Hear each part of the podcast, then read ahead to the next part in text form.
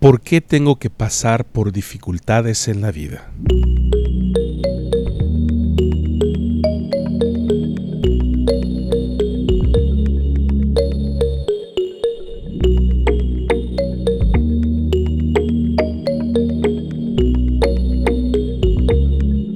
Sean todos bienvenidos a un nuevo episodio de Esperanza para el día de hoy. Les agradecemos por sintonizarnos cada semana y lo motivamos a que nos siga en nuestro canal de YouTube o se suscriba a este podcast, ya que en ambos lugares podrá encontrar un sinfín de recursos que le ayudarán en su vida personal y espiritual. Lo queremos invitar a que nos escriba a esperanza para el día de hoy gmail.com y nos cuente desde qué parte del mundo nos sintoniza. Nos alegraría mucho saber de ustedes.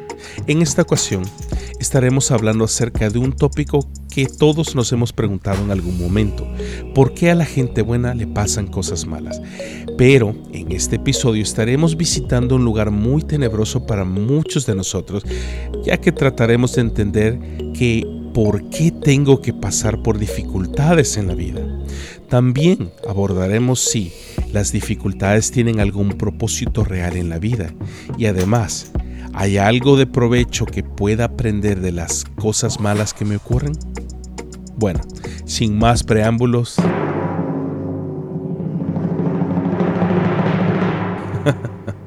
comencemos.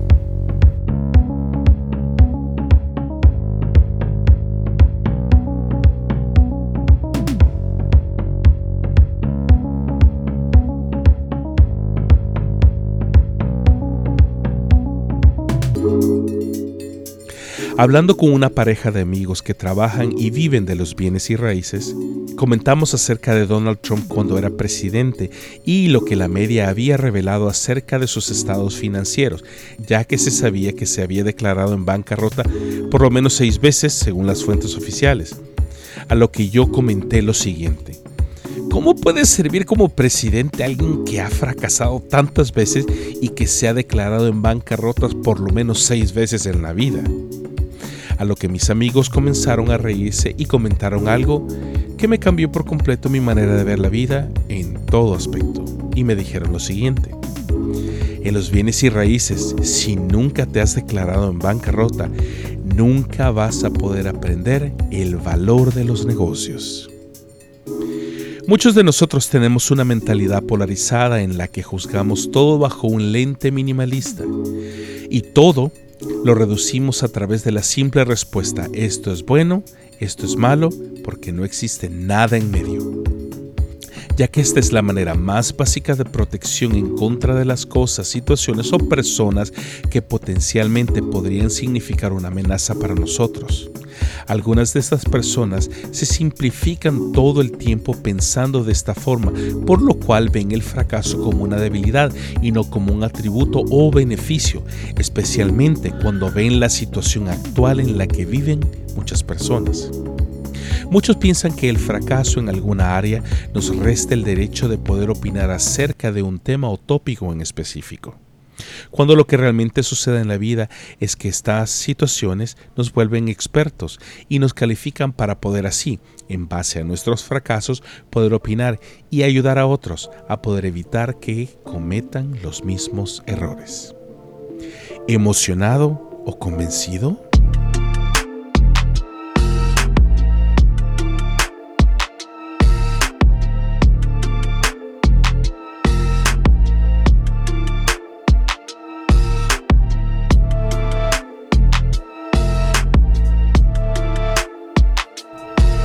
La mayoría de las personas buscan a Dios cuando están en medio de dificultades únicamente, y a veces las calamidades en la vida simplemente nos motivan a conocerle directamente a Él.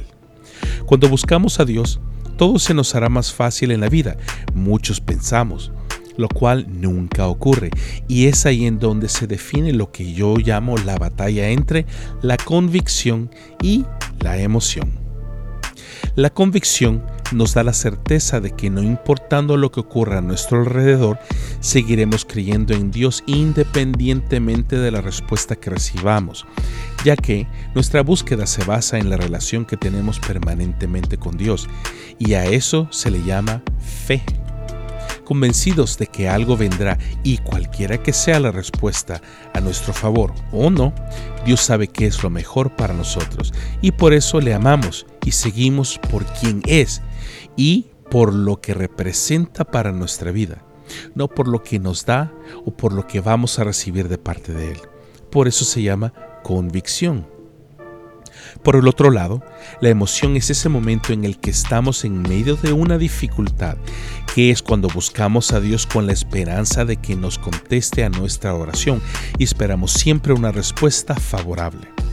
Si la respuesta que buscamos es favorable, nos sentimos bien por un tiempo. En este momento emocional, nuestra intención no es perseguir una relación con Dios, sino únicamente recibir un beneficio para calmar nuestra angustia y para calmar nuestro dolor. Buscamos un beneficio único de Él por ser Dios y porque realmente Él lo tiene todo. En ningún momento nuestra intención es tener una relación con Él permanentemente cercana. Por el otro lado, si no recibimos lo que esperamos, igualmente nos vamos a apartar de Él. Pero en este caso nos alejaremos todavía de Dios mucho más rápido que antes, ya que como no me contestó y no me escuchó, podemos utilizar la excusa favorita de todos. Dios permite que todo lo malo le pase a gente buena como yo. Esto nos lleva a formular nuestra primera interrogante. ¿Desea realmente Dios algo bueno para mí?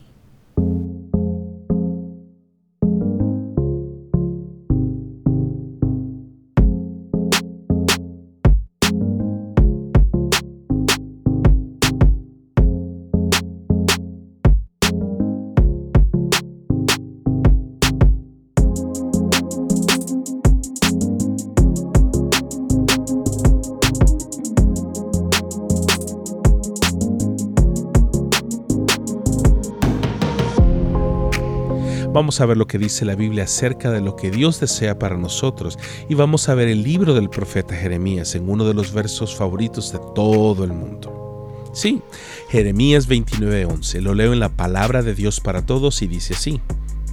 Sé muy bien lo que tengo planeado para ustedes, dice el Señor. Son planes para su bienestar, no para su mal. Son planes de darles un futuro y una esperanza.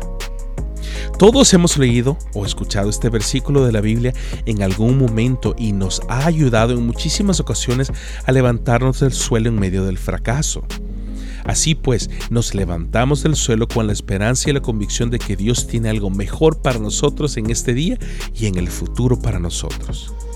Pero déjeme aclararle que bíblicamente existen reglas de interpretación que nos ayudan a ver ampliamente lo que Dios quiere hablarnos en su palabra.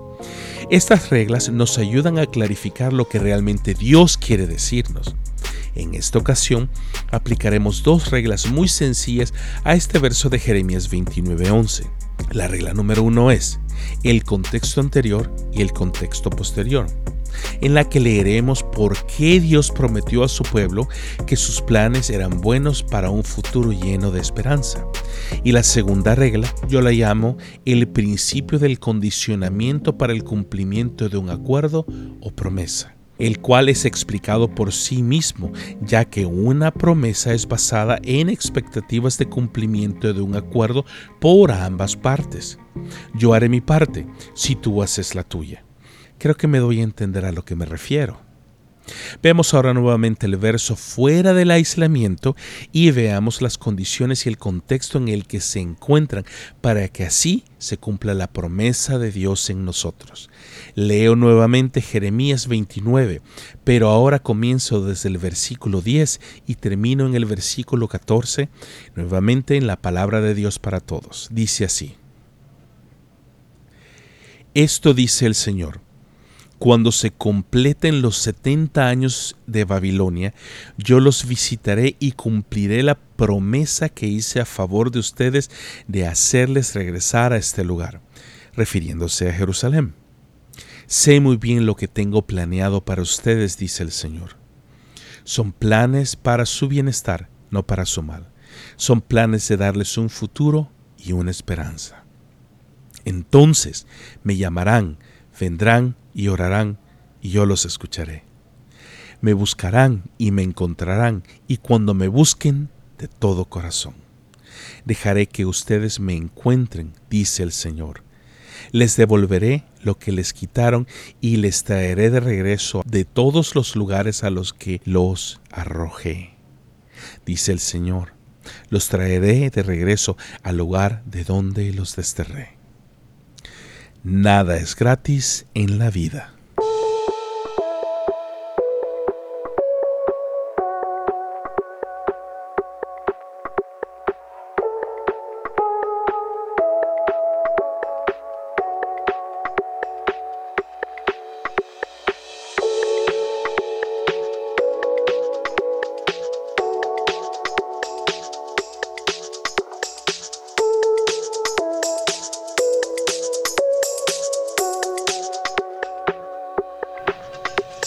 Leí hace no mucho tiempo un artículo acerca de las aplicaciones gratuitas de los celulares, en donde dice que las aplicaciones, entre comillas, gratuitas en nuestros celulares realmente no lo son, ya que estas aplicaciones de alguna manera tienen que hacer dinero y lo hacen a través de vender publicidad o pequeños ads que salen repetidamente en medio del juego o en algunos casos pausan el juego hasta que termine el ad. El artículo establece algo muy interesante y dice que si usted está corriendo el juego fuera de una conexión de Wi-Fi y está utilizando los datos de su celular, usted está pagando por esa publicidad directamente a través de los datos de su plan. ¿Sabe usted eso? Esté usted de acuerdo o no, le guste o no le guste, la información que presentan estos estudios muestran que comprar la aplicación por 1.99 sale mucho más barato que correr la aplicación entre comillas gratuita a través de los datos de su celular ya que nada es gratis en la vida, los datos de su celular a través de la conexión de su servidor o compañía de celular es más caro que pagar el 1.99 por la aplicación sin publicidad. De la misma manera sucede cuando vemos una promesa que Dios nos hace a nosotros. Dios espera un cambio de conducta para así poder ayudarnos a tener una mejor vida aquí en la tierra. No es gratis como muchos pensarían. Dios espera algo a cambio de sus beneficios, especialmente a sus hijos. Al igual que usted hace un esfuerzo o sacrificio para poner a sus hijos en una escuela privada, usted espera como beneficio que sus hijos saquen buenas calificaciones por el esfuerzo que usted hace en no ponerlos en cualquier escuela, sino en una privada.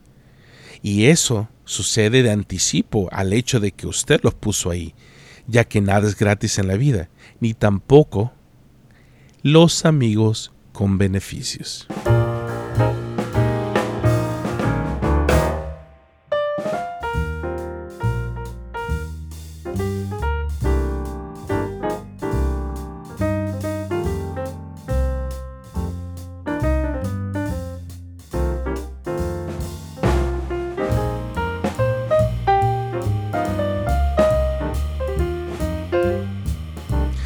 Lo dije anteriormente, no existen las cosas gratis en la vida como usted lo puede ver directamente en la palma de sus manos, en su celular.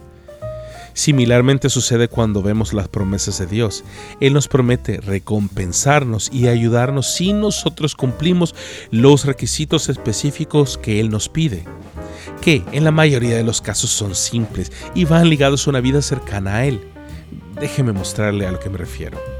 En el versículo 10, el famoso verso de Jeremías 29:11 comienza con la condicionante del versículo 10, que dice, número 1, después de 70 años de cautiverio, es decir, Dios tiene que dejarnos pasar por un periodo de experiencias para que nos ayuden a crecer en la vida de manera que al final valoremos la libertad y la dádiva que Dios nos da. El verso no termina ahí, sino que prosigue. Dice, yo los visitaré y cumpliré la promesa que les hice. ¿Ve lo que Dios estaba haciendo? Exactamente lo que hacemos nosotros naturalmente como padres que no le damos a nuestros hijos algo que no van a poder manejar o no tienen la experiencia y la madurez de recibir aún. No olvide tampoco que el mismo Jesucristo les dijo a los discípulos algo similar con referente a las dificultades. Leo Juan 16, 33 en la palabra de Dios para todos, dice así. Yo les dije esto para que encuentren paz en mí. En el mundo ustedes tendrán que sufrir, pero sean valientes. Yo he vencido al mundo. ¿Lo ve claramente? La paz viene únicamente después de las dificultades. Se lo pongo de otra manera. ¿Cómo vamos a conocer el descanso si no estamos cansados? ¿Cómo vamos a saber qué es la abundancia si no hemos vivido escasez? ¿Cómo vamos a saber que los planes de Dios son mejores si no hemos fracasado en nuestros propios planes todavía? Creo que me explico. Luego el versículo 12 al 14 habla de la relación restaurada inexistente posiblemente en ese momento entre Dios y su pueblo y la alegría del corazón de Dios de volver a reunirse con nosotros, con su pueblo, abriendo sus brazos y derramando su amor sobre ellos. Dios no quiere que seamos amigos con beneficios, quiere tenernos como sus hijos para así poder acceder todos los beneficios de su parte y que formemos parte latente de su reino y especialmente de su familia. No seamos amigos, seamos hijos primeramente de Dios para así poder acercarnos sin temor ante Dios. Déjeme concluir con tres cosas. Número uno, aprendamos a buscar a Dios no porque queremos algo de Él, sino por el contrario, porque lo queremos a Él y nada más.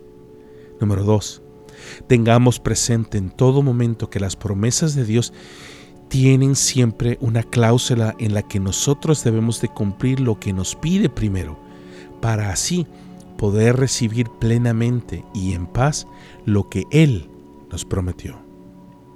Número 3. ¿Por qué a la gente buena le pasan cosas malas? Es una pregunta básica ya que al igual que la gente buena se le mueren seres queridos, igual a la gente mala.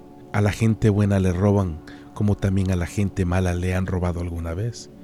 Todos nos enfermamos, todos nos entristecemos cuando enfrentamos la vida y las situaciones de estrés. Déjeme finalizar así. Hace más de 11 años uno de mis hijos se enfermó, mi único hijo varón. Su piel se puso muy pálida, y se veía de semblante muy decaído.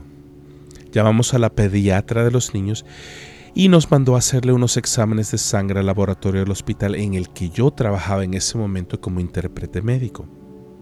Ese mismo día, alrededor de las 6 pm, recibimos una llamada de parte de la pediatra a la que mi esposa contestó. En los siguientes dos minutos mi esposa comenzó a llorar descontroladamente y me dio el celular en lo que ella cayó al suelo gimiendo en llanto. Tomé el teléfono muy asustado y al otro lado de la llamada estaba nuestra pediatra que me dijo lo siguiente, Señor Navas, necesito que ponga mucha atención y que haga todo al pie de la letra de lo que le voy a decir. Su hijo de dos años de edad tiene cáncer y necesito que se vaya al hospital oncológico más cercano. Necesitamos definir si el cáncer es lupus o leucemia. Así es, mi vida cambió en esa noche para nunca más ser igual e hice lo que el doctor me dijo al pie de la letra. Llegué al hospital y la noche más larga de mi vida comenzó. Le hicieron una transfusión de sangre que duró 10 horas y soy franco, y justo en este momento que estoy recordando todo esto, he corrido a abrazar a mi hijo, actualmente de 13 años, dándole las gracias a Dios por su vida y orando como si hubiera sucedido esto ayer. Regresando a la historia, a la mañana siguiente nada funcionó, ya que sus niveles de hemoglobina no subieron para nada, ya que habían estado peligrosamente y seguían peligrosamente bajos. La historia no terminó gracias a la misericordia de Dios de manera trágica, sino que después de haber hablado con Dios, Él nos habló a mi esposa y a mí, diciéndonos el mismo mensaje a ambos en dos locaciones distintas. Yo he permitido que esto pase para llamar su atención, ya que han estado distraídos por mucho tiempo haciendo lo que ustedes quieren. Empaquen su casa y muévanse a Canadá, que yo quiero utilizarles y haré cosas grandes ustedes. A la mañana siguiente tuvieron que hacerle un examen de médula a mi hijo de dos años y fue ahí en donde Dios me recordó que él dio a su único hijo por completo por mí. Y no derramó únicamente dos, tres gotas de sangre como lo hizo mi hijo, sino se vació completamente en su sangre para poder darme salvación a mí. En retrospectiva puedo ver que Dios permitió todo lo que pasamos con mi esposa para poder estar y llegar a donde estamos. Lo que le ocurrió a mi hijo fue declarado como un error en el sistema, pero mi esposa y yo sabemos que Dios obró milagrosamente en una noche y lo sanó por completo. Mi hijo no tiene cáncer y ha estado bien de salud desde ese momento. Pero si no hubiera pasado ese evento, con mi hijo, todavía estaríamos viviendo en Estados Unidos, sobreviviendo todo lo que ha pasado en los últimos 12 años, política, económica y socialmente. Si no hubiera sido por ese evento con mi hijo, nunca hubiera regresado al ministerio como pastor y jamás hubiera aprendido todo lo que sé ahora acerca de los medios de marketing, de audio, de video. Pero aún nunca hubiera iniciado esperanza para el día de hoy en YouTube y este podcast que usted está escuchando. Isaías 55 del 8 al 9 dice en la traducción lenguaje actual, Dios dijo, yo no pienso como piensan ustedes, ni actúo como ustedes actúan. Mis pensamientos y mis acciones están muy por encima de lo que ustedes piensan y hacen. Están más altos que los cielos les juro que es así. Le hablo de mi corazón y permítale a Dios que utilice toda circunstancia, buena o mala, para que usted pueda crecer y que cada día sea usted una mejor versión de usted mismo. La pregunta surge, ¿por qué tengo que pasar dificultades en la vida? Dios permite las dificultades para llamar nuestra atención y ayudarnos a crecer, especialmente para mostrarnos el profundo amor de Dios en medio del dolor y la dificultad. Lo permite para formar en nosotros carácter y fortalecer nuestras vidas en las áreas que somos débiles. Pero absolutamente para recordarnos de que Dios nos creó para la eternidad, ya que la vida es simplemente una asignación temporal y esto pronto pasará y el mundo se acabará tarde o temprano. Solo imagínese qué significan 85 años de promedio de la vida de un ser humano en comparación con la eternidad que viviremos en ese lugar donde dijo Jesús que nos fue a preparar. Viviremos en un lugar en donde Él secará sus lágrimas y no morirán jamás tampoco volverán a llorar ni a lamentarse, ni serán ni sentirán ningún dolor, porque lo que antes existía ha dejado de existir. Apocalipsis 21:4, la traducción lenguaje actual. Este es Elí Navas y esto fue Esperanza para el día de hoy.